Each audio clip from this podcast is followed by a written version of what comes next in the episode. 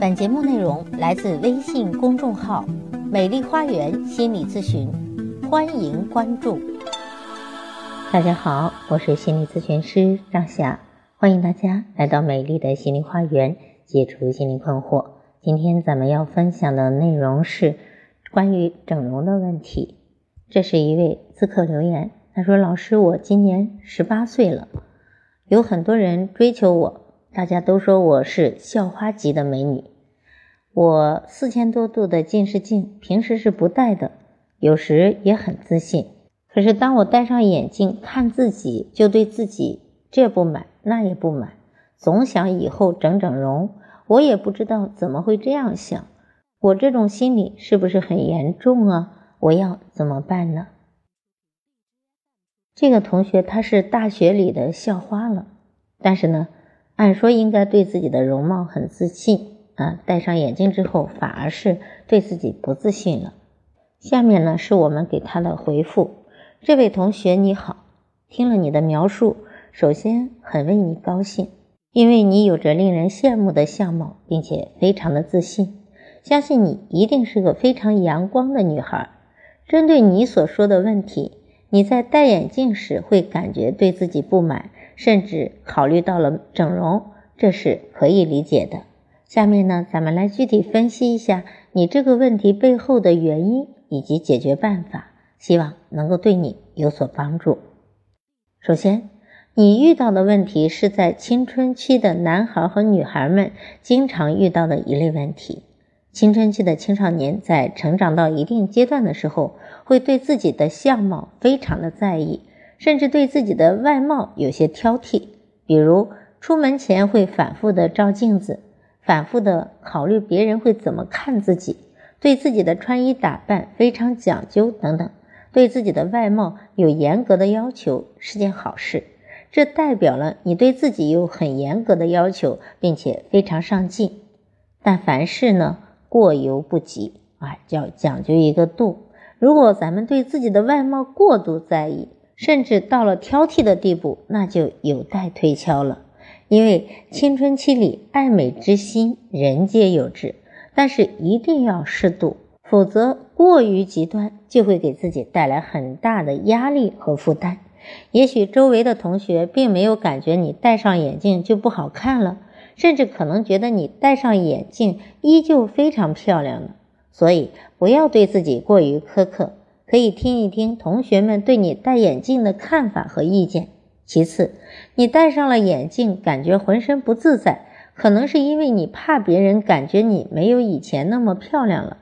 针对这个问题，你可以自己做一个实验，观察自己戴上眼镜和没戴上眼镜时候其他同学对你的看法。具体，你可以这样做：在自己没有戴眼镜的时候。注意观察周围同学对你的态度是什么样子，比如说话的方式、行为举止等等，把它作为一个基线水平。然后在你戴上眼镜的时候，你可以注意观察同学对你的态度有何不同了，比如说话的时候是否冰冷或者有偏见，行为举止是否有回避你或者嘲笑你的倾向等等。最后，你可以将你戴眼镜时周围同学对待你的态度和你没有戴眼镜时的态度进行比较，看看是否在你戴眼镜之后，同学对你的态度发生了变化。通过观察，你会发现，可能在你戴上眼镜和没有戴眼镜的时候，同学们对待你的态度变化几乎是没有的。说明对自己戴上眼镜的那种不自在、不满的感觉，完全是你自己主观的感觉，是你自己强加给自己的。可能是把戴眼镜对自己的负面影响放大了。其实，呃，戴对于戴眼镜的这种感受呢，每个人是因人而异的。有的人还喜欢戴眼镜啊，认为戴上眼镜显得很有文化、文绉绉的啊，有文人的气质。有的就觉得戴上眼镜更清晰啊，更有气质，而有的却觉得戴上眼镜之后是一种负担，是对自己形象的一种啊拉分的行为。嗯，当然，如果你觉得戴眼镜对你影响很大的话，你可以换成隐形眼镜，那这样的话就没有戴眼镜之后的这种影响了。那最后呢，希望你能够慢慢的调整自己的心态，把戴眼镜这件事儿看得。平淡一些，慢慢的接受并且习惯自己戴眼镜的形象啊。其实所有整容的行为都是不太接纳自己，就对自己不太有信心的一种表现。相信你可以克服自己的心理障碍，继续乐观向上的成长。好，关于。呃，戴眼镜整容这个问题呢，我们就分享到这里。那么，在现在的年轻人中，整容的现象其实是挺普遍，也挺多的。为什么呢？其实这背后就蕴含着对自己的不接纳，对自己不够有信心。啊，上天啊，或者说我们父母给到我们的容貌，总是有可取之处的。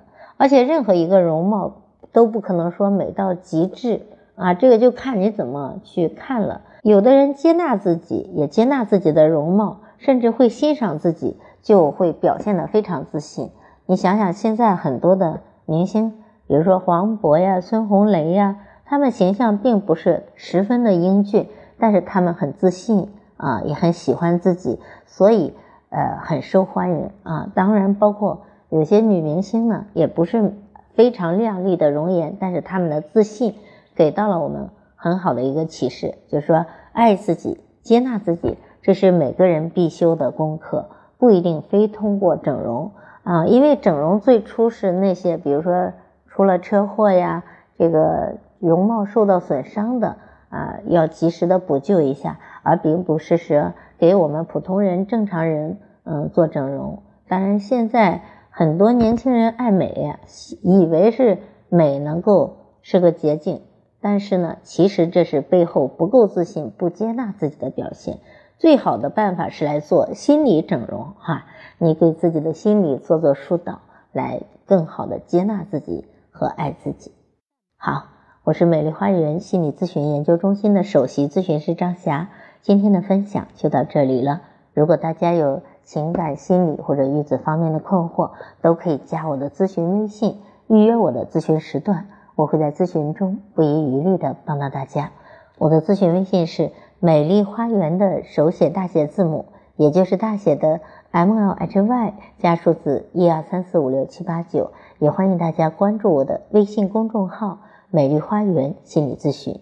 感谢大家的收听，下期节目再会。